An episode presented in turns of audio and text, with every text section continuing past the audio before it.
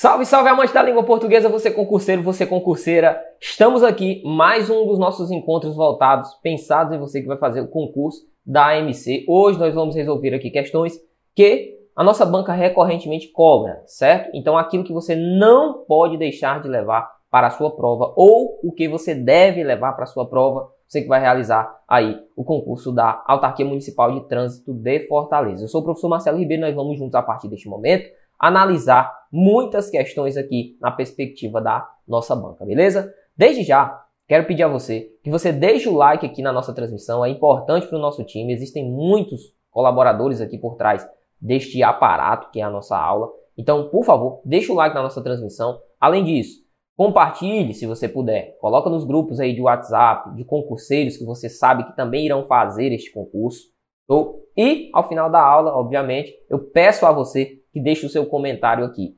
Quer seja sua crítica, quer seja seu elogio, sinta-se à vontade para comentar aqui abaixo, obviamente, no nosso espaço para comentários. Beleza? Tranquilo? Vamos juntos a partir deste momento começar aqui a análise aqui por parte da nossa banca. Veja comigo, ó. Antes é importante, é importante frisar que nós aqui do Objetivo montamos um curso pensado na AMC, certo? Marcelo, que curso é esse? O curso que está aparecendo aqui na sua tela. Aqui está o QR Code que você vai escanear para que você seja redirecionado à nossa plataforma e adquira o seu curso pensado na AMC, Autarquia Municipal de Trânsito de Fortaleza. Por lá você vai ter acesso a aulas em PDF, vídeo aulas também, obviamente, objetivas que irão guiar você rumo à sua aprovação, além do material em questões, dos nossos guias, dos nossos mapas que são elaborados dentro dos próprios materiais pelos professores, enfim, não perca essa oportunidade. Aqui está na sua tela, escaneie o QR Code, venha fazer parte aqui também da tribo Objetivo. Tranquilo? Vamos lá, bora lá, bora lá, bora lá. Vamos começar aqui a nossa brincadeira. Vamos começar aqui a nossa brincadeira hoje, obviamente, tratando acerca daquilo que eu devo levar, né, Marcelo, para minha prova exatamente, aquilo que você deve levar para sua prova. Ó, temos um texto, vamos fazer a leitura desde já. Eu convido você ao deleite de ler comigo este texto. Vamos ver. Os que fazem a diferença. É o título aqui do meu texto. Bora lá. Conta-se que após um feriado prolongado, o professor entrou na sala das universidades, ou da universidade, perdão, para dar sua aula, mas os alunos estavam ansiosos para contar as novidades aos colegas e a hesitação era geral. Depois de tentar educadamente por várias vezes conseguir a atenção dos alunos para a aula, o professor perdeu a paciência e disse: Prestem atenção, porque eu vou falar isso uma única vez. Um silêncio, carregado de culpa, se instalou na sala e o professor continuou. Desde que comecei a lecionar, e isso já faz muitos anos, descobri que nós, professores, trabalhamos apenas 5% dos alunos de uma turma. Em todos esses anos, observei que, de cada 100 alunos, apenas 5 fazem realmente alguma diferença no futuro apenas 5 se tornam profissionais brilhantes e contribuem de forma significativa para melhorar a qualidade de vida das pessoas. Os outros 95 servem apenas para fazer volume, são medíocres e passam pela vida sem deixar nada de útil. O interessante é que esta porcentagem vale para todo mundo. Se vocês prestarem atenção, notarão que de 100 professores, apenas 5 são aqueles que fazem a diferença. De 100 garçons, apenas 5 são excelentes. De 100 motoristas de táxi, apenas 5 são verdadeiros profissionais. De 100 conhecidos, quando muitos, 5 são verdadeiros amigos. Fraternos e absolutamente ou de absoluta confiança. E podemos generalizar ainda mais. De 100 pessoas, apenas 5 são verdadeiramente especiais. É uma pena não termos como separar estes 5% do resto. Pois, se isso fosse possível, eu deixaria apenas os alunos especiais nesta sala e colocaria os demais para fora. Assim, então, teria o silêncio necessário para dar uma boa aula e dormiria tranquilo, sabendo ter investido nos melhores. Mas, infelizmente, não há como saber quais de vocês são estes alunos. Só o tempo é capaz de mostrar isso. Portanto, terei de me conformar de tentar dar aula para os alunos especiais, apesar da confusão que estará sendo feita pelo resto. Claro que cada um de vocês sempre pode escolher a qual grupo pertencerá. Obrigado pela atenção e vamos à aula de hoje. O silêncio se instalou na sala e o nível de atenção foi total. Afinal, nenhum dos alunos desejava fazer parte do resto, e sim do grupo daqueles que realmente fazem a diferença. Mas, como bem lembrou o sábio professor, só o tempo dirá a que grupo cada um pertencerá. Só a atuação diária de cada pessoa a classificará, de fato, num ou noutro grupo. Pense nisso. Se você deseja pertencer a um grupo dos que realmente fazem a diferença, procure ser especial em tudo que faz. Desde um simples bilhete que escreve, às coisas mais importantes. Faça com excelência.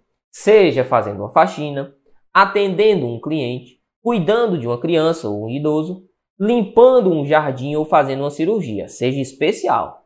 Para ser alguém que faz a diferença, não importa o que você faz, mas como faz.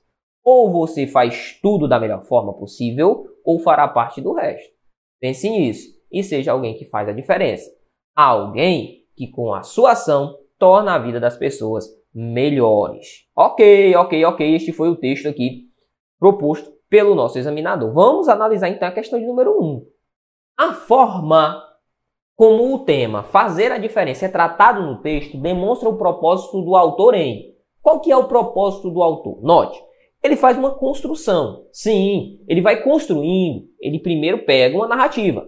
E a partir dessa narrativa, ele vai traçando meios para o quê? Para aconselhar, para agir. Hum, massa, essa daqui é boa, né? Ó. Mas é a letra A. De cara eu nunca vou marcar, então deixa aí. Aconselhar para agir. Faz sentido. Letra B. Advertir para não punir? Não. A ideia ali não é uma ideia de punição. Letra C. Valorizar as diferenças? Não. Na verdade, ele está dizendo assim, ó. Ele faz é criar uma diferença maior, né? Ele diz só 5% é especial, o restante é restante. D. Motivar os alunos especiais? Não, não, não, não, não. Em nenhum momento ele cria a expectativa de motivação dos alunos especiais. Certo? Quando ele fala em fazer a diferença, ele está ó, aconselhando para uma ação, ou seja, aconselhando para agir. Fazer a diferença significa o quê? Ser diferente dos demais. Praticar ações que façam a diferença na vida das pessoas. O próprio texto diz isso. Marcelo, por que, que não pode ser mesmo motivar os alunos especiais? Porque olha para mim. No texto, o próprio autor, na verdade, o próprio. A voz que fala ali, que eu não posso chamar de eu lírico por não ser um poema, mas quem está narrando ali, o narrador, quem trata esta mensagem, ele diz: olha, os alunos especiais serão ditos, serão mostrados, denotados pelo tempo. Somente o tempo é que diz quem serão os alunos especiais, ou as pessoas especiais. Só o tempo vai dizer isso. Então ele não pode estar motivando os alunos especiais, uma vez que nem ele sabe quem são os alunos especiais. Beleza? Vamos lá, de letra A, na questão de número 1. Número 2, diz assim, ó, questão de número 2, diz assim, ó, marque a alternativa que contém a correta referência dos termos em destaque. Vamos lá. Temos aí alguns termos em destaque, nós devemos fazer a correta referência. Ele coloca linha 9, outros aí profissionais, restos especiais, atenção referente à aula, aqueles referente a alunos. Vamos lá. Eu grifei aqui pra gente, tá? Para facilitar a nossa vida, eu deixei já marcado aqui no nosso texto. Beleza? Beleza. Primeiramente, são outros e profissionais. Está bem aqui, ó. Profissionais e outros, tá? E outros. Vamos lá. Apenas cinco se tornam profissionais brilhantes e contribuem de forma significativa para melhorar a vida das pessoas. Os outros 95%, opa, calma aí. Os outros 95%, esses 95% aqui, ó, ou 95%, estão sendo introduzidos pela, pela expressão outros, né? Outros não retoma profissionais. Outros faz relação a 95%. Se eu dissesse assim, ó, os outros servem apenas para fazer volume. Aí sim, se referia a profissionais, referiria a profissionais. Agora, os outros 95%, esse outros faz remissão a 95%, nada tem a ver com a expressão profissionais. Massa? Então, aqui a minha letra A está equivocada, né, na questão de número 2. Vamos na B. Resto na linha 22 e alunos especiais, linha 21 22. Resto e alunos especiais. Tá bem aqui, ó. Como é que eu faço, Marcelo? Eu corto no período, ó, e corto no final do período. Show? Show. Para que eu tenha as duas expressões, para que eu entenda o que é que está sendo progredido, o que é que está sendo colocado dentro da sentença. Só o tempo é capaz de mostrar isso. Portanto, terei de me conformar de tentar dar aula para alunos especiais ou para os alunos especiais, apesar da confusão que estará sendo feita pelo resto. Veja, resto retoma alunos especiais? Não, resto é o que? Resto faz a referência aos 95%, né? Referência a 95%. Sim, os 95% que não querem nada, certo? Certo. Resto não retoma alunos. Como eu quero uma relação de referenciação, ou seja, de retomada, aqui não me serve. Letra C. atenção refere à aula. Ele diz, né? Se refere à aula. Linha 24. Vamos ver. atenção se refere à aula. Vamos lá. Ó, Claro que cada um de vocês sempre pode escolher a qual grupo pertencerá. Obrigado pela atenção e vamos à aula. Pergunta: o termo atenção se refere à aula? Nada a ver, né? Aqui não há uma relação coesiva também, certo? Não há uma relação coesiva. Então, aqui, ó, errada. Posso riscar. Marcelo, temos gabarito? Então temos. Letra D. Tem que ser a letra D. Daqueles, na linha 26, faz referência a alunos. Bora voltar lá? Bora! Daqueles alunos. Olha comigo, ó. Afinal, faz um recorte. Afinal, nenhum dos alunos, opa, nenhum dos alunos desejava fazer parte do resto, e sim do grupo daqueles. Daqueles quem? Daqueles alunos. Ô, oh, Marcelo, é verdade. A expressão daqueles tem retomada, sim, da expressão alunos, que realmente fazem a diferença. Ok, então a expressão daqueles faz referência a alunos? Sim, por isso nosso item correto é a letra D de Deus no controle, beleza? Vamos lá, vamos para a questão de número 3, que diz assim, ó, marque a opção em que a palavra ou que as palavras não obedecem à mesma regra de acentuação. Olha para mim, ó. Essa questão aqui é uma questão tanto quanto peculiar, certo? Não é a regra de cobrança da nossa banca. Normalmente ela cobra. O oxítono está na linha X. A palavra X é uma proparoxítono. Você vai marcar tranquilamente. Essa questão aqui é uma questão que é exceção. Massa, mas que você precisa saber também. Nós temos três regras de acentuação: oxítonas, paroxítonas e proparoxítonas. Você já as domina. Sobretudo quem está nessa aula já vem fazendo questão, já vem resolvendo questões e já conhece conteúdo. Então, oxítona, paroxítona e proparoxítona. São três regras gerais. Né? Existem outras, mas como regra, nós temos essas três. Beleza. Dentro da regra das paroxítonas, eu tenho duas formas. Eu tenho as paroxítonas terminadas em L, X, e todas as terminações que implicam paroxítonas, eu sempre digo, olha, eu vou acentuar paroxítona quando esta paroxítona não terminar em AEO, seguido ou não de S, em OENS. Show! Porque se terminar em algo diverso disso, eu acentuo. Terminou em A, E, O, seguido ou não de S, em IENS, na paroxítona, não vou acentuar. Se for diferente disso, aí eu acentuo. Show! Para não ter que guardar tanta desinência. Beleza. Veja, esta é uma primeira regra. A terminação em alguma dessas consoantes. Tranquilo? Tranquilo. Ou na vogal I, né? Nós podemos colocar também. Show. E existe uma segunda regra, que é a regra pensada no ditongo. Eu tenho a paroxítona terminada em ditongo. Marcelo, a regra da paroxítona terminada em ditongo está dentro da regra das paroxítonas? Sim. E como regra, toda paroxítona terminada em ditongo e toda paroxítona terminada, por exemplo, em X, em L representam a mesma coisa, como regra. Agora, como exceção, eu posso pegar e dizer, olha, ambas fazem parte das regras das paroxítonas. Mas há uma subdivisão, porque uma termina em ditongo e a outra termina em uma consoante qualquer, por exemplo, L, X e por aí vai, beleza?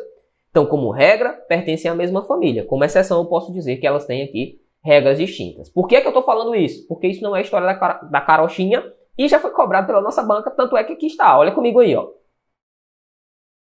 Questão de número 3. Marque a alternativa, a opção, em que as palavras não obedecem à mesma regra de acentuação. Vamos lá, Marcelo. Bora lá. A letra A diz assim, ó. Paciência e silêncio. Se você perceber, paciência, ó, paciência é uma paroxítona. Sim, terminada em quê?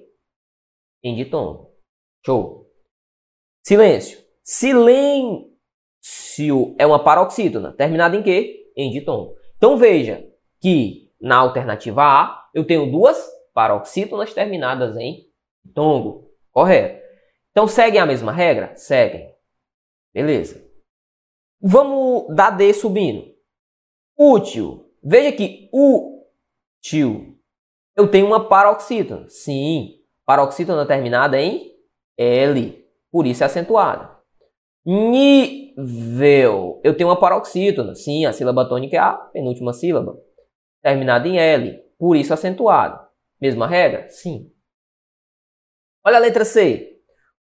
Única. Veja que a sílaba tônica é a antepenúltima. Eu chamo de paroxi, proparoxítona, perdão, né? Proparoxítona.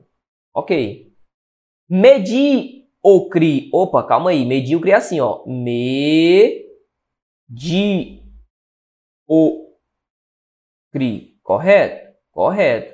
Veja que a sílaba tônica é esse di, bem aqui, ó. Que é a regra de quê? De pró paroxítona. Ok. Então veja, na letra C também temos a mesma regra. Marcelo só restou a letra B, não é verdade? É. E é agora que eu vou corroborar contigo. Tranquilo? Olha comigo, ó. Como eu te falei, táxi, olha aqui. Táxi. Qual é a sílaba tônica? A penúltima. Então é uma paroxítona. Paroxítona. Show. Diária. Di. A. Ri. A. Ó. Como regra, a separação é essa, tá? Marcelo, lembrando, eu poderia ter de a de a. Poderia. Poderia sim, mas em uma eventualidade. Tanto é que a banca, quando vai cobrar a proparoxítona eventual, ela mesmo diz. Certo? Também poderia em uma eventualidade. Show de bola. Ok. Aí está. Nós vamos tomar por base a regra da paroxítona. Então veja, ó. aqui é uma paroxítona. Oxe, Marcelo. Tax é paroxítona. Perfeito. Diária é paroxítona. O que é que faz então com que essas duas palavras sigam regras distintas? O que eu te falei.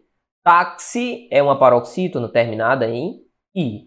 Diária é uma paroxítona terminada em ditongo. Isso só vai ocorrer na exceção. Como regra, o examinador vai colocar acentuações iguais. Então, diária e táxi vão ser a mesma coisa. Certo? Certo. Ah, Marcelo, é verdade. Faz sentido ou não faz? Eu acredito que tenha feito sentido para você. Beleza? Como regra, táxi e táxi diária são paroxítonas. Ponto, acabou como exceção, analisando todos os itens. E veja, concurso é direcionamento. O nosso concurso é direcionamento. É dizer assim, olha, é assim que funciona e você vai aplicar. Só isso, só isso, tá? Bora lá. Próxima questão, questão de número 4. Diz assim, Atente para as informações abaixo e, em seguida, marca a alternativa correta. Ele diz assim: novidades e paciência, na linha 2 e linha 4, respectivamente, exercem a função de objeto direto. Será? Olha comigo aqui, ó, para eu não passar aí o slide e você, né, na sua obviamente não trazer problema para ti. Olha para mim, ó. Agora sim, olha para tua tela. Ó, novidade, tá até grifado aqui, negritado, né? Negritei para facilitar pra gente e paciência. Show? Show. Ele diz que funcionam como objeto. Vamos ver, ó. Os alunos estavam ansiosos para contar algo, ó, contar as novidades. Veja que as novidades funcionam como objeto direto, de fato. Porque quem conta, conta algo. Verbo transitivo direto. As novidades está complementando esse meu verbo, então, objeto direto. Continuando. O professor perdeu a paciência. Quem perdeu a, a paciência? O professor é o sujeito. Ó. Quem perde, perde algo, perde a paciência. Paciência esta funcionando também como objeto direto. Beleza? Beleza, Marcelo. Isso implica dizer o seguinte, a assertiva A da questão de número 4, ó, ou assertiva 1 da questão de número 4, é uma assertiva correta, né? Assertiva correta. Olha comigo aí, ó. Então ele diz, novidades e paciência exercem a função de objeto direto. Ok, show de bola. Verdadeiro. A1 é verdade. Então, 1 e 2 são verdadeiras, somente a 1, somente a 3. Somente a 3 eu já posso descartar, né? Uh, 2 e 3 são verdadeiras, ele não diz somente, então pode ser que sejam verdadeiras, né? 2. Tranquilo. Não precisa nem voltar ao texto, na expressão tranquilo. Ó. Olha o uso do trema aqui. Ó. Há muito tempo o trema foi abolido, né? foi tirado, foi retirado aqui uh, do nosso uso, correto? Aí ele diz, está segundo o novo acordo? Não, isso aqui é falso. Isso aqui não é verídico. Então, está errado. Então eu fico assim, somente a 1 é verdadeira, 1 e 2 são verdadeiras, não, já posso descartar, ó. 2 e 3 são verdadeiras? Também não, porque a 2 eu acabei de ver que é falsa. Analisando os itens, eu já chego no meu gabarito, que é a letra A. Beleza? Beleza. Olha a terceira. O mesmo termo rege o emprego de crase a aula e as coisas. Será que é verdade? Vamos lá. Para isso, você vai olhar para mim, eu vou passar para ti aqui rapidez, para que tenhamos lá o direcionamento. Vamos ver? Vamos ver? Tá lá, ó. Olha comigo na sua tela. Ó, a aula. Vou apagar tudo aqui para facilitar, né? Não confundir ninguém. Claro que cada um de vocês sempre pode escolher a que grupo pertencerá. Obrigado pela atenção e vamos à aula. Quem vai, vai a. Como a aula é uma expressão feminina aceitando a antecedência do artigo, virá a com crase. Beleza. Quem está regendo é vamos aqui, né? O verbo ir. Vamos à aula. Ok. Depois, a outra expressão está negritada aqui também. Ó. Desde um simples bilhete que escreve as coisas mais importantes. Opa, desde algo, ó, um simples bilhete, a algo. Veja que quem está regendo a preposição aí é a expressão desde. No primeiro caso é a expressão vamos. Pergunto, é a mesma expressão que rege aí a preposição? Não, né? Não é a mesma expressão que rege a preposição. Então, ó, volta comigo lá na última sentença, só para confirmarmos esta ideia. Ó, o mesmo termo que rege a preposição em a aula rege em as coisas. Não, está errado, né? está equivocado. Tranquilo? Primeiro é vamos, vamos à aula, certo? Tranquilo. E o segundo é desde algo a algo. Perfeito. Vamos para a próxima questão então. Questão de número 5. Diz assim: marque a alternativa que apresenta uma frase com erro de concordância. Vamos lá. Temos que analisar o erro de concordância. Lembrando, quando ele fala em concordância, ele pode estar se referindo tanto à concordância nominal, nominal, ou eles pode estar se referindo à chamada concordância verbal, tá? Marcelo, qual que é a concordância nominal? Olha para mim, rapidez. Ó, concordância nominal, como o próprio nome já diz, é do nome, ou seja, é toda a concordância que é estabelecida com o substantivo. Quem é que concorda com o substantivo? Vamos relembrar? Bora. Eu tenho um substantivo como termo núcleo, termo nuclear.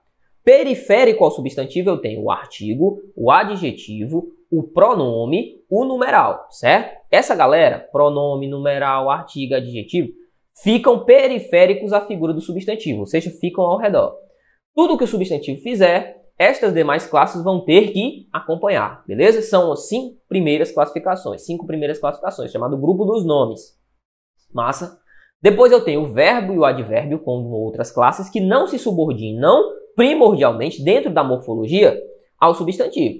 Por quê? Porque na sintaxe o substantivo vai sim estar codire é, codirecionado ou está vai relacionado, é a palavra mais adequada né, para fazer a concordância, com a figura do verbo. Então veja, o substantivo, lá na sintaxe, não na morfologia, mas lá na sintaxe, vai ser responsável por indicar a concordância do meu verbo. Tranquilo? Mas vamos ficar por enquanto aqui na morfologia. Então tem o verbo e advérbio, ok? Que não se subordinam à figura do grupo dos nomes. Perfeito. Depois eu tenho interjeição, preposição e conjunção. Interjeições, preposições e conjunções, você já sabe, dentro da sintaxe não possuem função. Por isso, por exemplo, eu tenho uma conjunção integrante, sem função sintática, ela é vazia de função. Beleza? Beleza, então nós temos essa relação. Já a concordância verbal dá conta, né, do que eu acabei de falar para ti, que essa concordância dentro da sintaxe, não mais morfológica, dentro da sintaxe, entre o sujeito e o meu verbo. Por que, Marcelo? Porque o verbo vai ter de concordar com o sujeito. Perfeito? Vamos analisar aqui, vamos brincar aqui, ver o que é que ele traz aqui de proposta, a fim de que façamos a análise. Massa? Bora lá então. Ó, prestem atenção, porque vou falar isso uma única vez. Aqui não há nenhum desvio, né, do ponto de vista da concordância, tá tudo ok. Letra B. Mas, infelizmente, não há como saber quais de vocês, quais fazendo relação a vocês, são estes alunos. Ok, ó, estes alunos, tudo concordando direitinho. Tá tudo ok? Tá. Então vou passar o X porque é aqui uma sentença correta. Eu quero a inadequada, eu quero que contém erro. C. Claro que cada um de vocês sempre pode escolher a qual grupo pertencerá. Veja, cada um pode escolher. Cada um de vocês. Claro, poderia concordar. Cada um de vocês podem escolher, cada um de vocês pode escolher. Lembrando que o núcleo é cada um. Show de bola, Marcelo. Concordância ok. Só nos restou então a letra D na questão de número 5. Vamos analisar o porquê, né? Vamos analisar o porquê. Veja, alguém que com atenção, com sua, com sua ação, melhor dizendo, torna a vida das pessoas melhores. Opa, calma aí, calma aí, calma aí. Ó, alguém que torna, torna algo, ó, a vida das pessoas.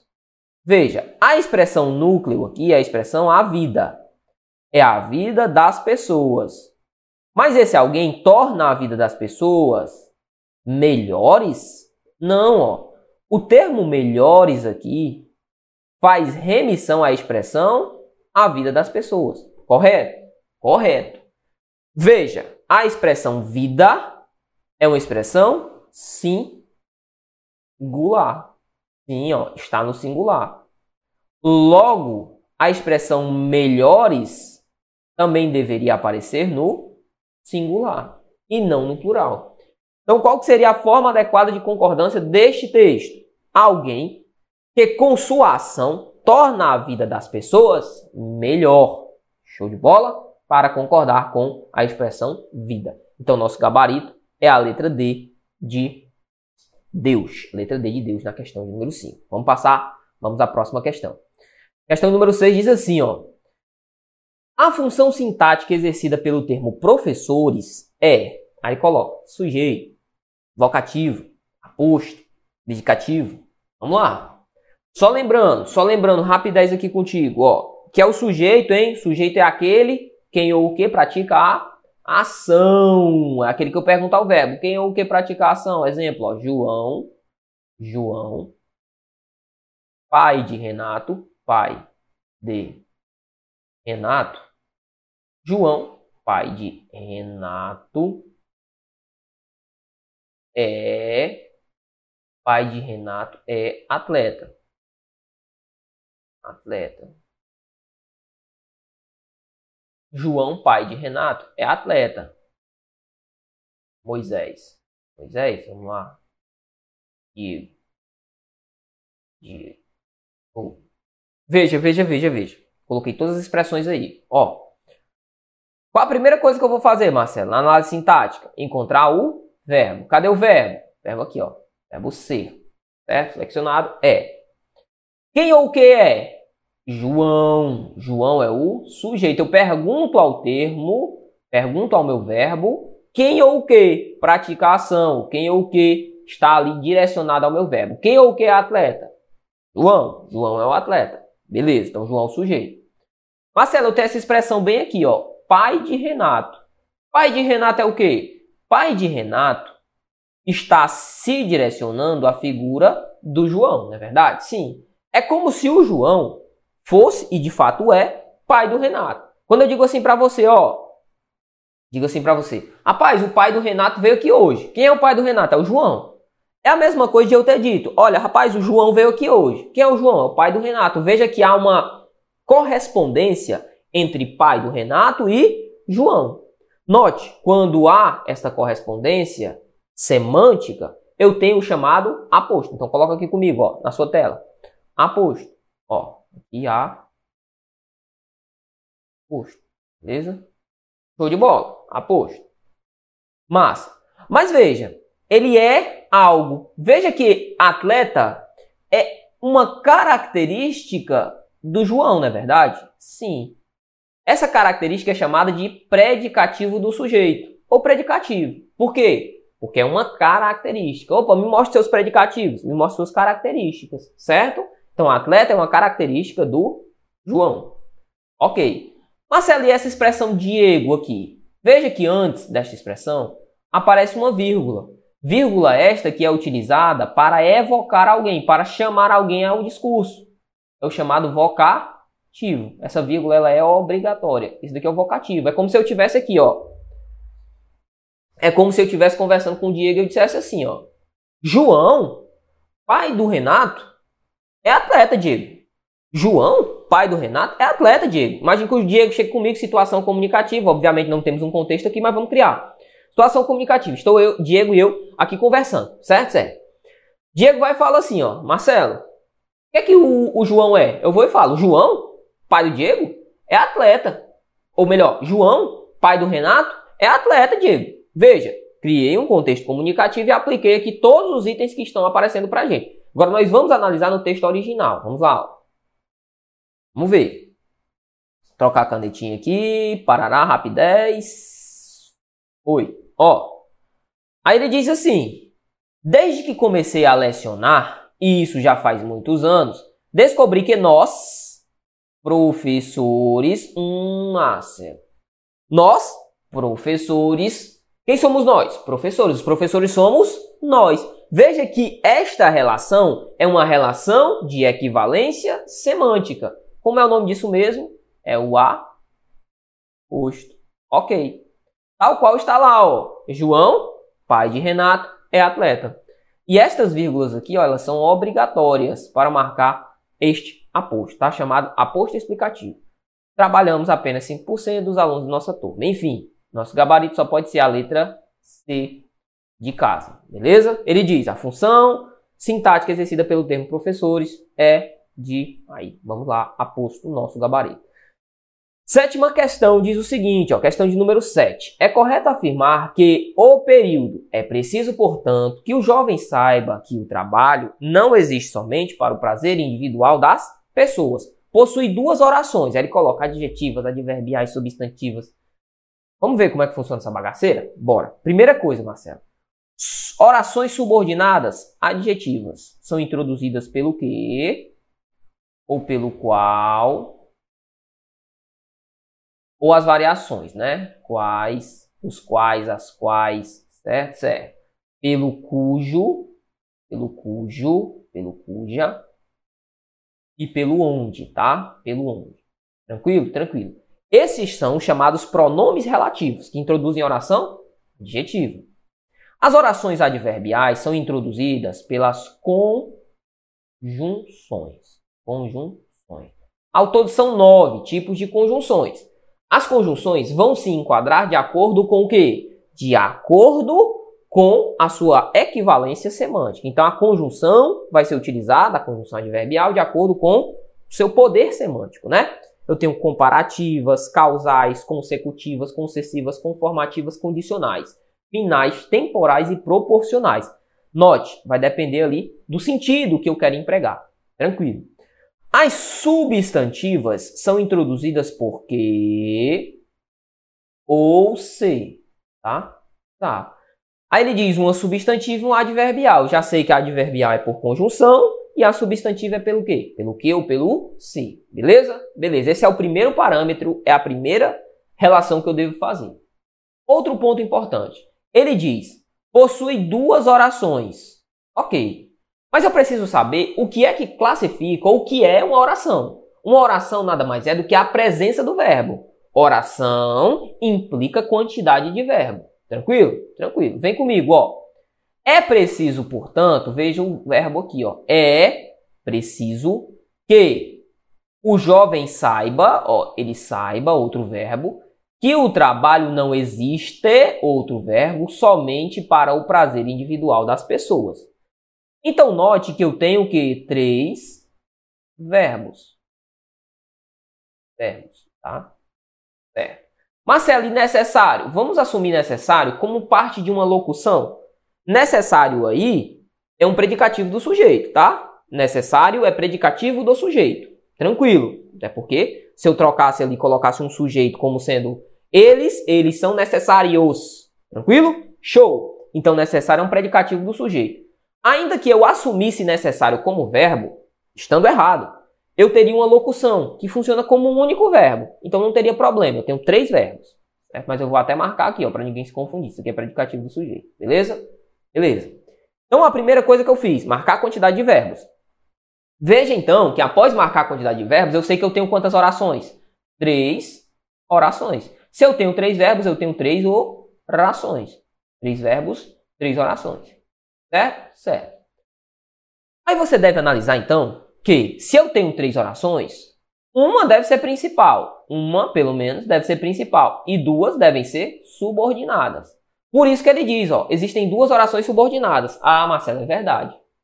Quem seria a oração principal? A oração principal é aquela que não possui conjunção ou conectivo. Não possui pronome relativo. Não possui conjunção integrante. Veja, é aquela que não possui nenhum destes elementos aqui, ó. Essa é a oração principal. Qual que é então a oração principal? Qual é o verbo que não possui nenhum destes termos? A expressão é preciso. É preciso é oração principal. Tranquilo? Tranquilo. Veja que é preciso algo. Quem ou o que é preciso? Veja. Que o jovem saiba. Ok. Que o jovem saiba, veja que até aqui, ó, finaliza o meu verbo. Ó. Eu tenho uma outra oração, não é verdade? Ó? Então essa daqui é a minha segunda oração.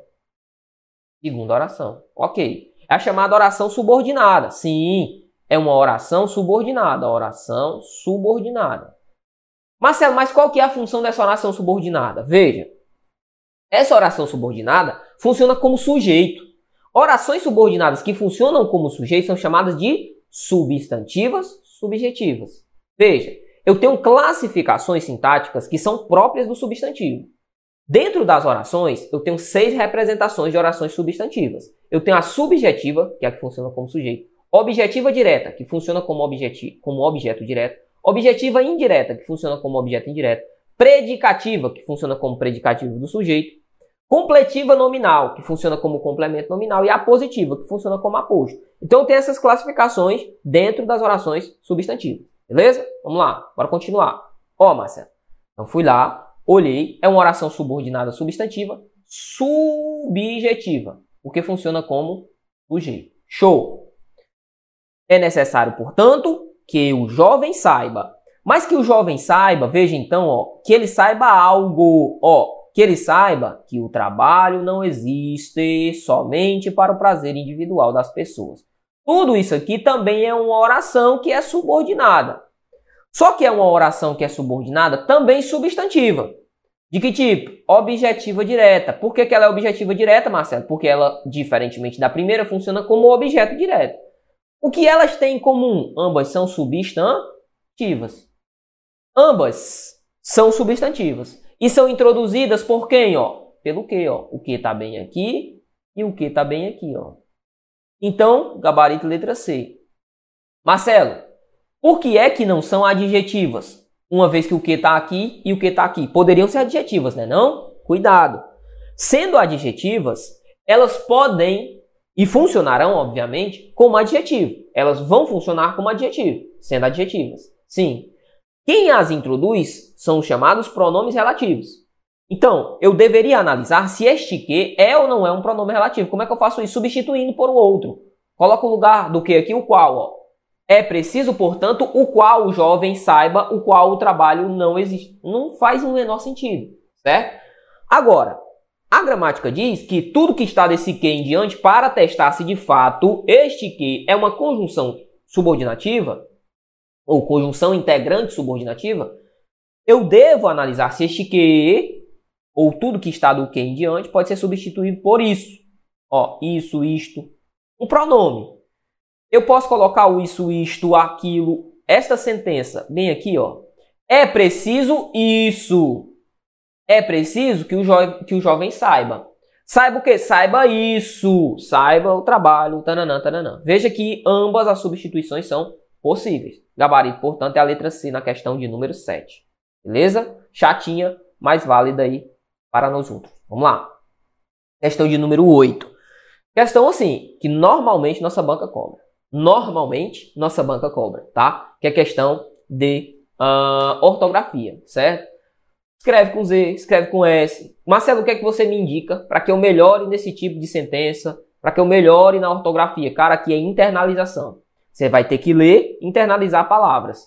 Crie o hábito de leitura, porque senão vai ficar difícil, tá? Ah, Marcelo, eu vou pegar uma, um dicionário e vou ler. Todo dicionário, vou ficar lendo palavra por palavra. Meu amigo, você vai terminar quando? Você vai... Quando você tiver decorado ali 50, 50 palavras, vamos colocar 50 palavras. Você decorou 50 palavras da nossa língua. O que, que vai acontecer? Você, ao passo que você decora 50, quando você for decorar mais 5, você tem esquecido das 50 anteriores. Vale a pena isso? Não. Agora, quando você internaliza por meio da leitura, aí pode ter certeza, vai ficar guardado, gravado no seu HD. Sem contar que pegar o dicionário e ficar olhando, não vale a pena. Não vale a pena. Ah, Marcelo, existem regras para o de S, SX, S. Tem, tem regras sim. Mas as regras não comportam, existem mais exceções que regras. Aí vale mais a pena estudar todas as exceções? Não, não vale. Então internaliza as palavras que é bem melhor, tá? Até porque as bancas copiam. Vou te mostrar que as palavras que mais caem. Essa ojeriza aí, ó, tá danado, isso cai direto. Direto. Então já guarda aí as palavras que estão erradas e as palavras que nós vamos grifar aqui uh, durante aqui a nossa análise. Vamos lá. Ó. Letra A. Quis. Cuidado porque quis existem duas formas, né? Quiz, quiz, quiz de realização e quis do verbo querer. Zé, ok. Uh, alisar, ok. Qual o problema aqui, Marcelo? Paralisar, nós já podemos colocar aqui, ó.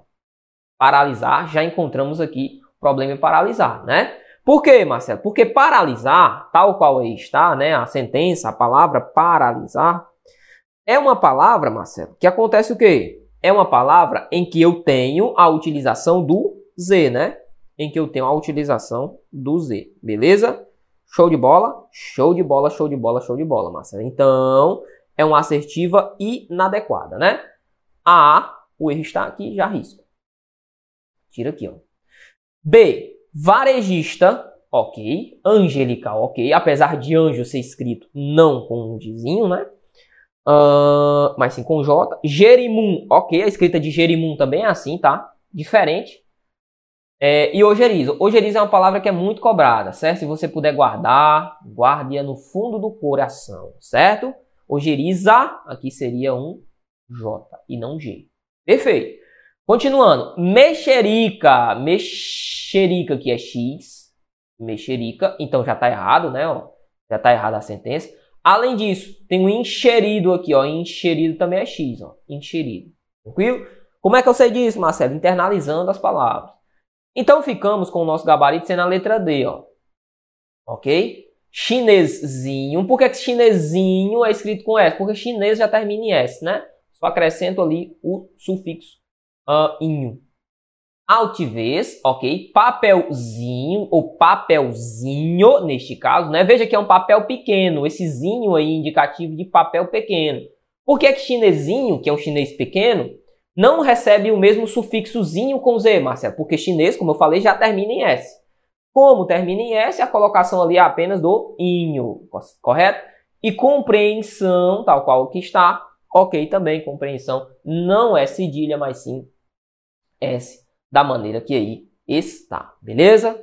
Vamos lá, toca no barco, próxima questão, a questão de número 9, que nos diz o seguinte, questãozinha de número 9, diz assim, ó, nona questão, Uh, são exemplos de monossílabos tônicos. Vamos ver? Bora, Marcelo. São exemplos de monossílabos tônicos. Quais? Mi, ti, se, eu, seu. Calma aí. Monossílabo tônico, os principais são ti, o a, o o. E eu tenho que ter cuidado, tá? Acompanhando o verbo. O a, o o, ok. O si, o lhe. Show de bola? Show de bola, show de bola. O me. Certo? Certo. Nos. O vos. O lhe, lembrando, pode ser lhe ou lhes. O a e o o pode ser a ou os. Certo? Show! Ele coloca o min já está errado, porque o min não é monossílabo tônico, é monossílabo, ou melhor dizendo, ele quer monossílabos tônicos, né? Ele quer o monossílabo tônico, ele não quer o monossílabo átono, né? Tranquilo? Então, ó, estes que eu listei para ti aqui são monossílabos átonos, tá certo? Ó, também são chamados de pronomes oblíquos átonos. Esses aqui são os átonos. Átonos. Show? Show, show de bola. Só que ele quer os tônicos, né? Agora que eu visualizei aqui, ó. Mi é tônico? É. O ti, ti é tônico? É. O C, o C não é. Nós acabamos de visualizar aqui, ó. Que o C é átomo. Eu é pronome pessoal do caso reto. E seu é um pronome possessivo, tá certo? Ele diz que são monossílabos tônicos. Todos são exemplos de monossílabos tônicos? Não. Ok? Tranquilo. Como eu quero a correta, eu já descarto aqui a letra A. Não é o meu gabarito. Show de bola, show de bola, show de bola, show de bola. De bola, show de bola, show de bola. Além disso, tá? É importante falar. Monossílabo tônico, um exemplo de monossílabo tônico é o fé, ó, fé, pá, é esse forte, de pronúncia forte, certo? Normalmente, e obviamente, se terminou em A, em E ou em O, vai receber acento. É o caso de pó também, ó, são monossílabos tônicos, beleza? Tá errada a sentença A. A sílaba destacada em sub, subtamente é subtônica. Marcelo, o que é uma sílaba subtônica? Primeiro, sílaba subtônica é aquela que está abaixo da tônica. Ok? Ok. O que é a sílaba tônica? É a sílaba mais forte, aquela de pronúncia mais forte. Show? Show. A subtônica é aquela que está abaixo da tônica.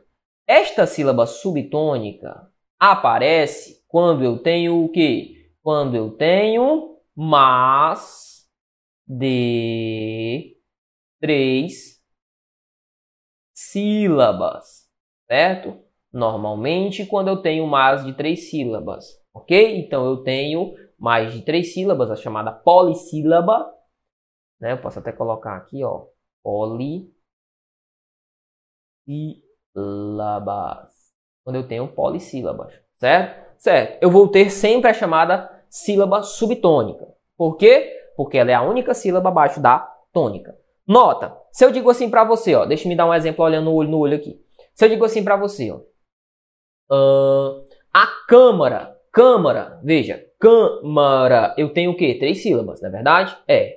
Então, se eu tenho três sílabas, eu estou diante de um trissílabo. Tranquilo? Três, tri. Show. Além disso, analisei tem um três sílabas. Qual a sílaba mais forte? Câmara. É a primeira? Sim. Nesta ordem, é a antepenúltima. Massa, massa. Antepenúltima, penúltima, última. É a antepenúltima? Sim, então é uma proparoxítona. Beleza? Show. Aí eu só tenho uma única sílaba tônica. Beleza? Câmara. Show de bola. Agora, hein? Subitamente. O que é que eu tenho? A sílaba tônica, subitamente, é o que? Esse men. Tônica, men. É uma paroxítona terminada em E, por isso subitamente não é acentuado. Show. Mas veja que existe uma sílaba aí que também é pronunciada com ênfase.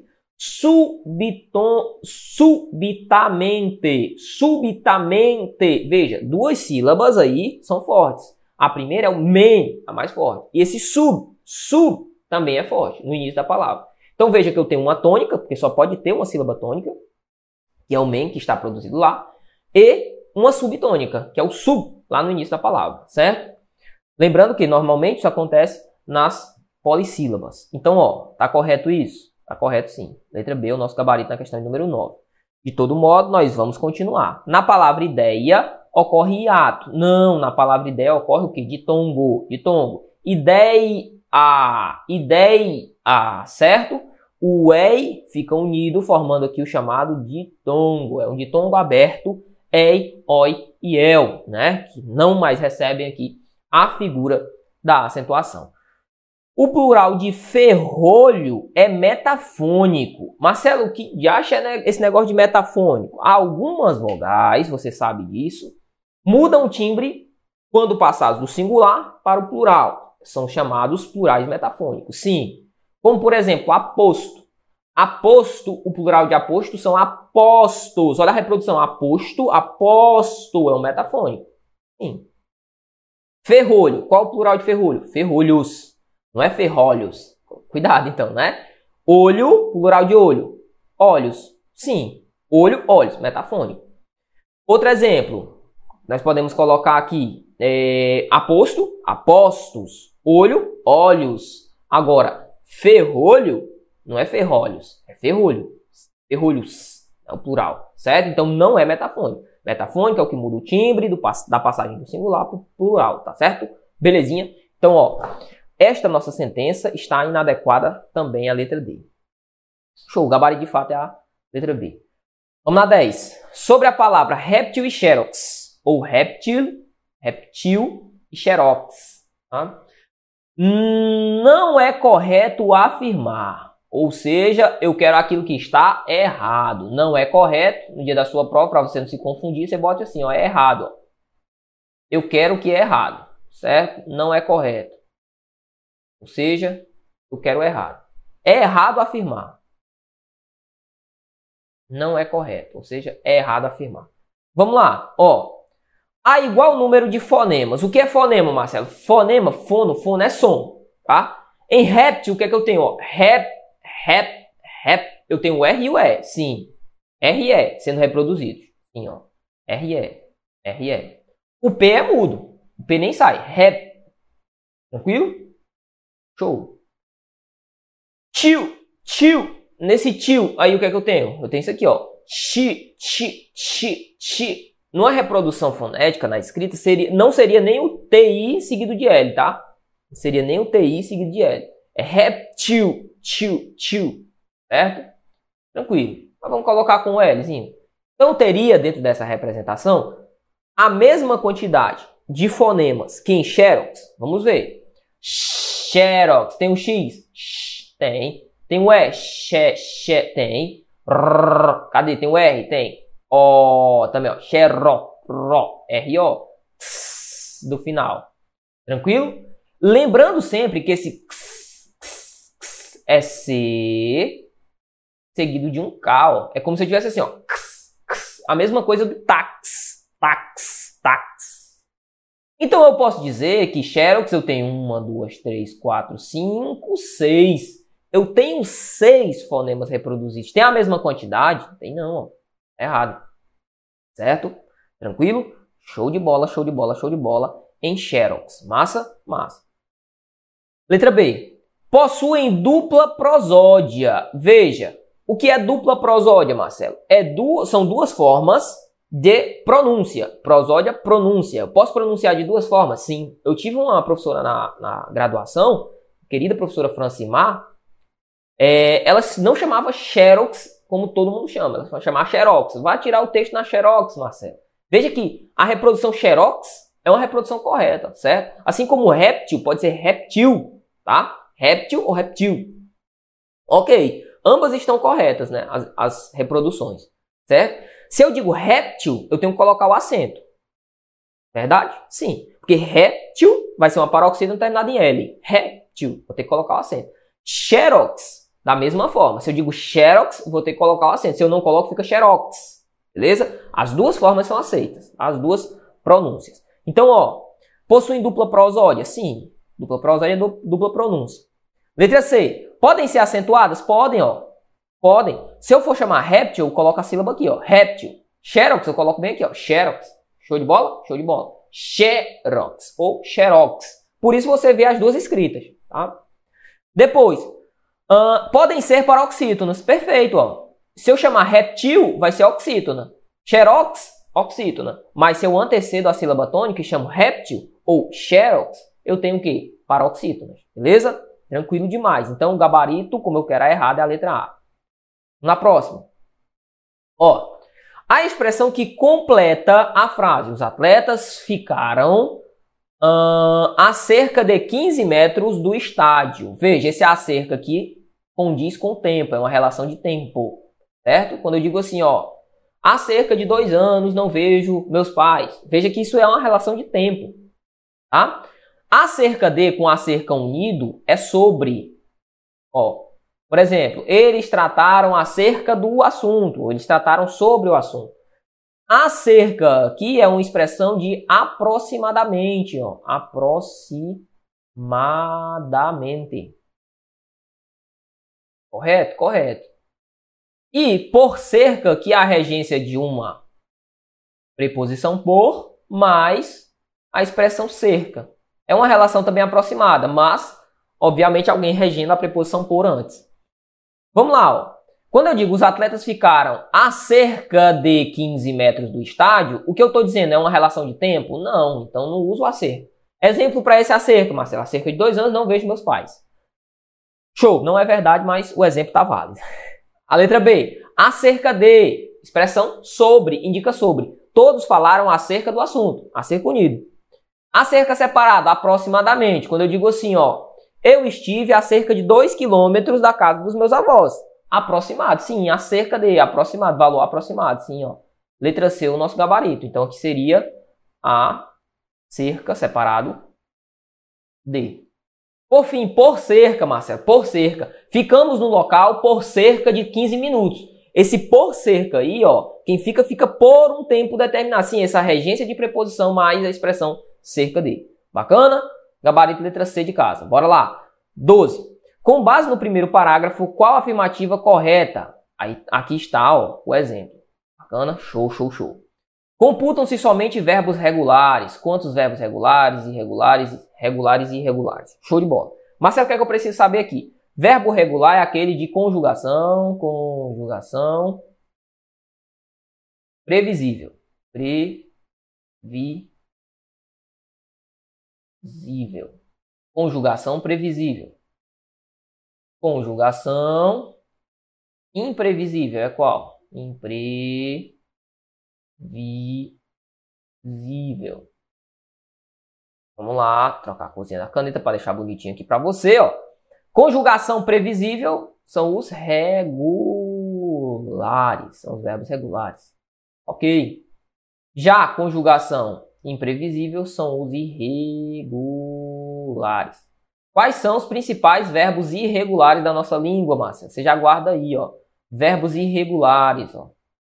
Ir nossa banca mais cobra. E ser, tá? Serir, abolir, né? Também é um verbo irregular. Dentre outros, né? Há diversos verbos irregulares que podemos citar dentro dessa colocação. Mas ir e ser são os principais que a nossa banca cobra. Conta-se que um leão enorme ia andando, ó, ia, ia andando. Se eu assumir esse ia aqui como ser ou como ir, tanto faz, tanto faz, na sentença que ele pode ser qualquer um dos dois, Dentro desse contexto aqui, ele pode ser qualquer um dos dois. Conta-se que o leão ia andando. Ia. Certo? Ia. Ele ia. Aqui deve ser a indicação do verbo ir, né? Tem, tá mais para verbo ir, mas pode ser qualquer um dos dois nesse contexto, né? Ia andando no sentido de estava. Estava andando chateado, chateado né? Pode ser o verbo ser.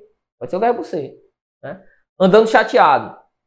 Não muito rei dos animais, porque tinha acabado de brigar com a mulher. Então veja, veja, veja, veja, veja, veja, note, note. Só tem um verbo, um verbo irregular aqui, né? Na sentença, sim. Ia andando chateado, vamos contar os verbos, ó. Conta-se, meu verbo, ó. E um leão enorme, ia andando, vou contar como sendo um único verbo, até porque tá aqui é uma locução. Chateado, não muito o rei dos animais, porque tinha acabado, vou contar como um único verbo, que é uma locução.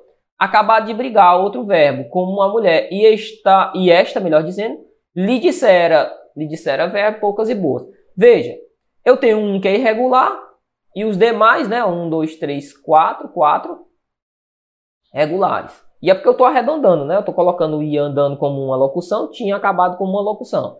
Eu estou colocando aqui quatro verbos regulares. Ele diz, computa somente verbos regulares. Não, tem um irregular. Há tantos verbos irregulares quanto regulares. Não. Contam-se mais verbos irregulares do que regulares? Não. Mais irregulares? Não. Existem menos verbos irregulares do que regulares? Sim. Letra D de Deus. A 12.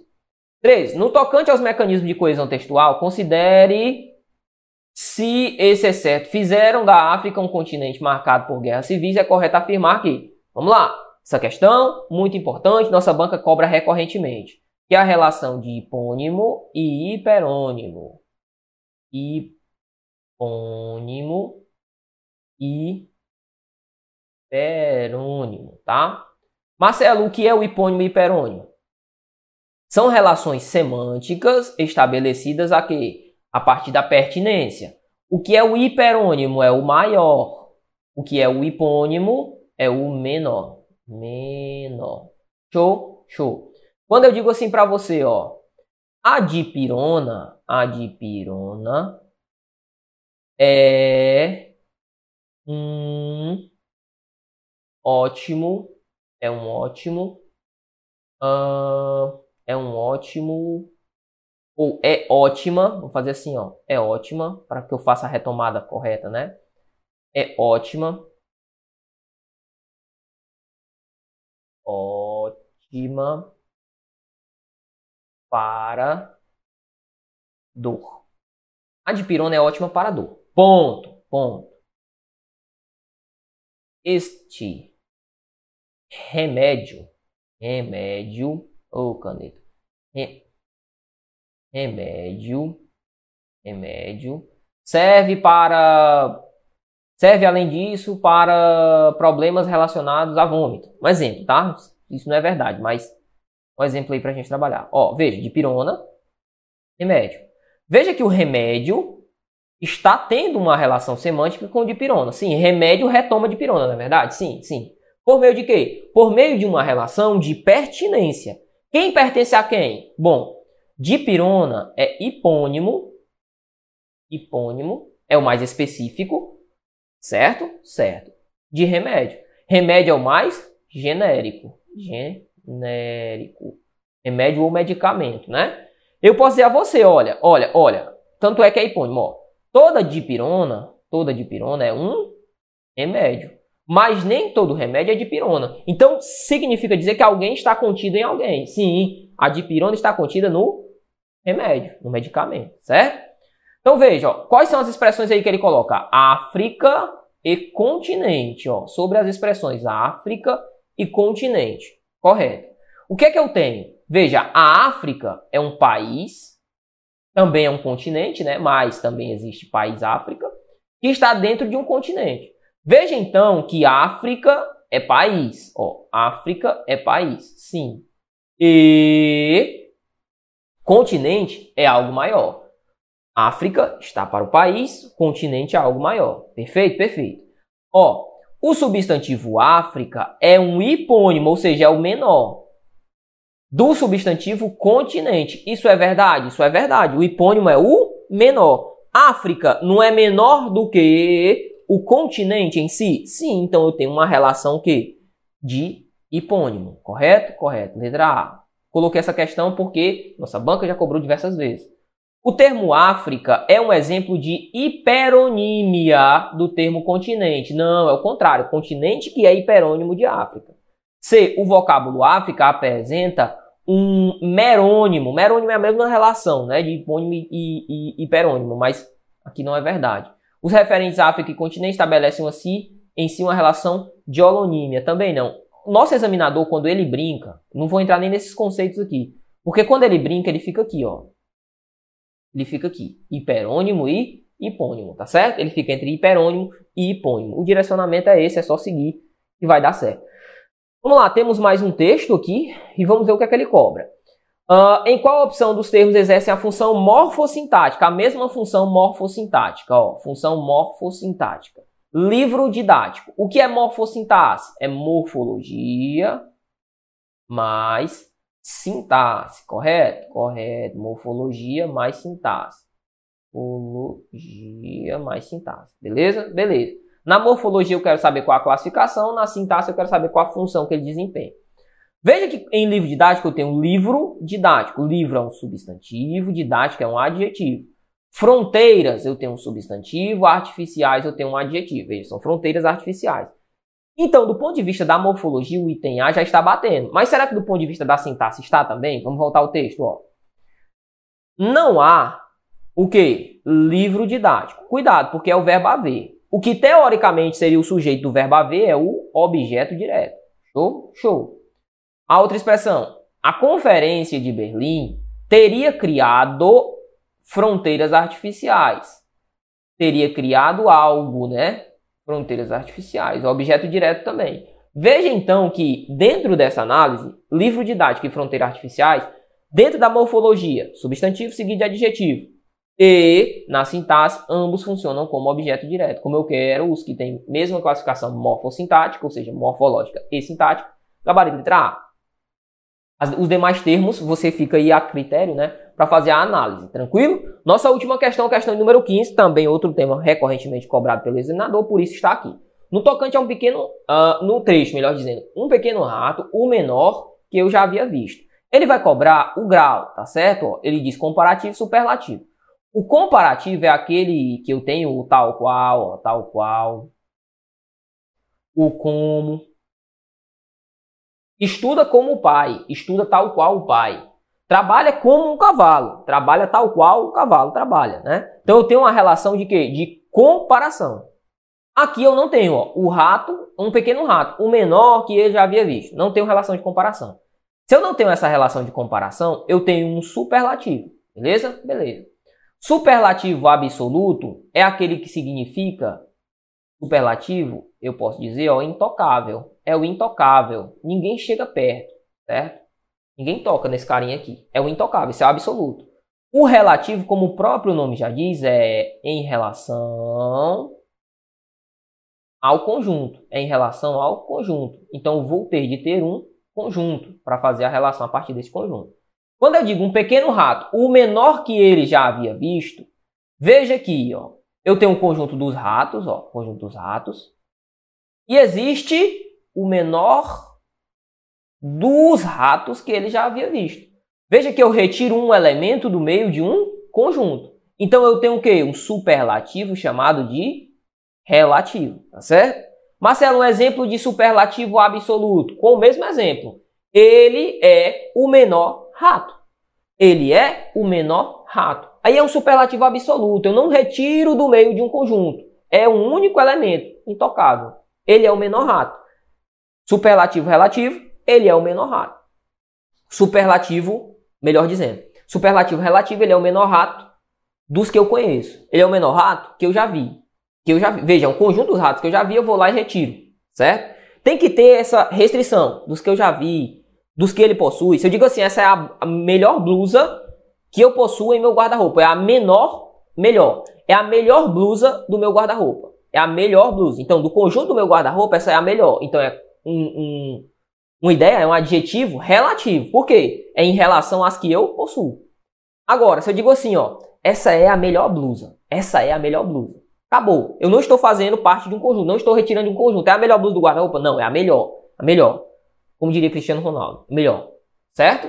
Então, gabarito letra D nessa nossa questãozinha. Ó, meu tempo já estourou. Vou finalizando por cá a nossa aula. Se você gostou, até deixe até este momento. Você ficou até este momento, agradeço demais sua participação. Você gostou da nossa aula, eu peço, deixe seu comentário aqui abaixo, dá aquela moral pro professor, dá aquela moral pro nosso curso. Além disso, compartilhe essa transmissão, deixa o like se você ainda não deixou aos que chegam, né, os que chegam, que não fazem parte da casa, vem de fora, o professor quer assistir, sejam todos muito bem-vindos. Os que chegam, não cobre no primeiro momento que você deixa o like. Agora tu que já é da casa, já chega deixando o like, já chega de voadora no like aí, porque é importante o nosso projeto. Você que viu depois, Marcelo, eu quero deixar o like, então sinta-se à vontade aí. Se não pedir, não dá like, então é, é, é, problema, né? Nós temos aqui as metas a bater e uma delas é justamente trabalharmos aqui os nossos likes, né, os compartilhamentos das nossas transmissões, porque isso faz com que o nosso conteúdo se torne cada dia mais relevante e chegue a mais pessoas. Obviamente, vocês tendem a ganhar, nós tendemos também por cá a ganhar, beleza?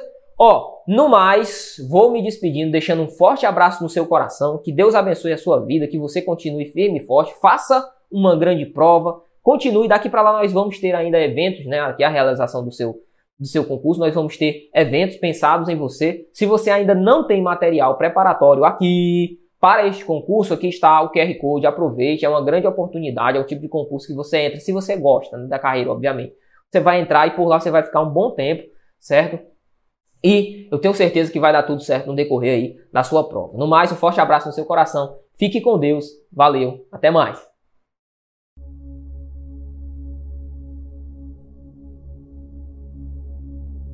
Rapaz, é uma sensação única.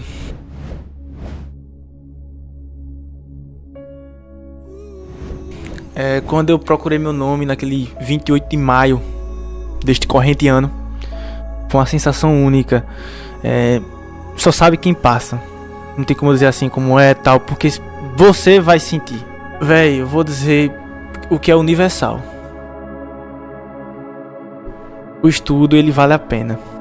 Eu nunca vi alguém dizer que se arrependeu de estudar, velho. Nunca vi. Boa. Eu quero dizer, pô, perdi meu tempo. Tem uns que se arrependeram de não estudar, né? Tá, viu? De não estudar. né? Pô, não vou esperar sair a banca. Não vou esperar sair o edital depois. É. Não vou esperar sair só o próximo, porque nesse não dá. Aí fica o ciclo eterno, né, véi? Eu não consigo entender essa galera. Então não é sonho, né, bicho? Não é sonho. Eu não consigo consigo enxergar isso como um sonho, um cara que só bota desculpa, não. e fui uma das primeiras alunas do Objetivo Concurso. E eu só posso dizer que valeu muito a pena, apesar do cansaço, apesar de que foi bastante difícil, não posso dizer que foi fácil, mas eu estou como concursada do INSS há seis anos hoje. E assim, tudo na vida é esforço, né? Não adianta querer que o resultado venha rápido, porque muitas vezes não chega a vir rápido, né? Mas caso para você o resultado não chegue de imediato, continue persistindo, continue estudando, porque conhecimento só se acumula e uma hora vai chegar a sua vez na fila, como chegou para mim. Em 2017 eu comecei a estudar para concursos públicos no preparatório objetivo meu grande amigo Lucas Neto e consegui, graças a Deus e a todo o esforço e todo o pessoal que me acompanhou no meu esforço e tudo mais, é a aprovação Ministério Público da União e hoje eu sou servidor público federal. Então vamos começar a estudar, vamos se dedicar ainda mais, não vamos desistir, vamos correr atrás e mudar de vida, que assim como eu pude mudar de vida, vocês também podem. Um abraço a todos. Passando para agradecer toda a equipe do Objetivo Concurso pelo site moderno, aulas de PDF direto ao ponto e me tornar um candidato mais capaz. Ao Lucas Neto pela democratização do estudo para concurso. E eu vou junto com o objetivo até a próxima aprovação. A foi muito boa. Esforcei bastante. Eu abri mão de muitas coisas que eu sempre gostei de fazer para poder enfrentar de corpo e alma. Se você não, não tiver um caminho certo para seguir, você fica meio perdido. É muito esforço, é muito doído, a gente passa por vários momentos difíceis, mas isso aqui é muito gratificante, a gente saber o resultado de- de- da batalha. Eu me tornei outra pessoa. Eu vi outro mundo, outros horizontes. Eu me achava que eu era uma simples dona de casa. E eu vi aqui no Objetivo, eu me descobri outra Larissa, outra pessoa. Eu vi a minha capacidade e eu não acreditava e ele sabe disso. Porque eu cheguei aqui falando nomes como fracassado, eu era altamente negativa e o professor Lucas, de uma certa forma, me moldou. Eu vim aqui falar, primeiramente, é, não, não desiste dos seus sonhos, cara. Não desiste dos seus sonhos, vai ter o preço. E a primeira coisa que eu queria falar é que eu assisti as aulas e, e já pensando, cara, eu não posso, mesmo que eu não passe, mesmo que eu não, não consiga, eu tenho que agradecer o Lucas Neto, toda a equipe do Objetivo,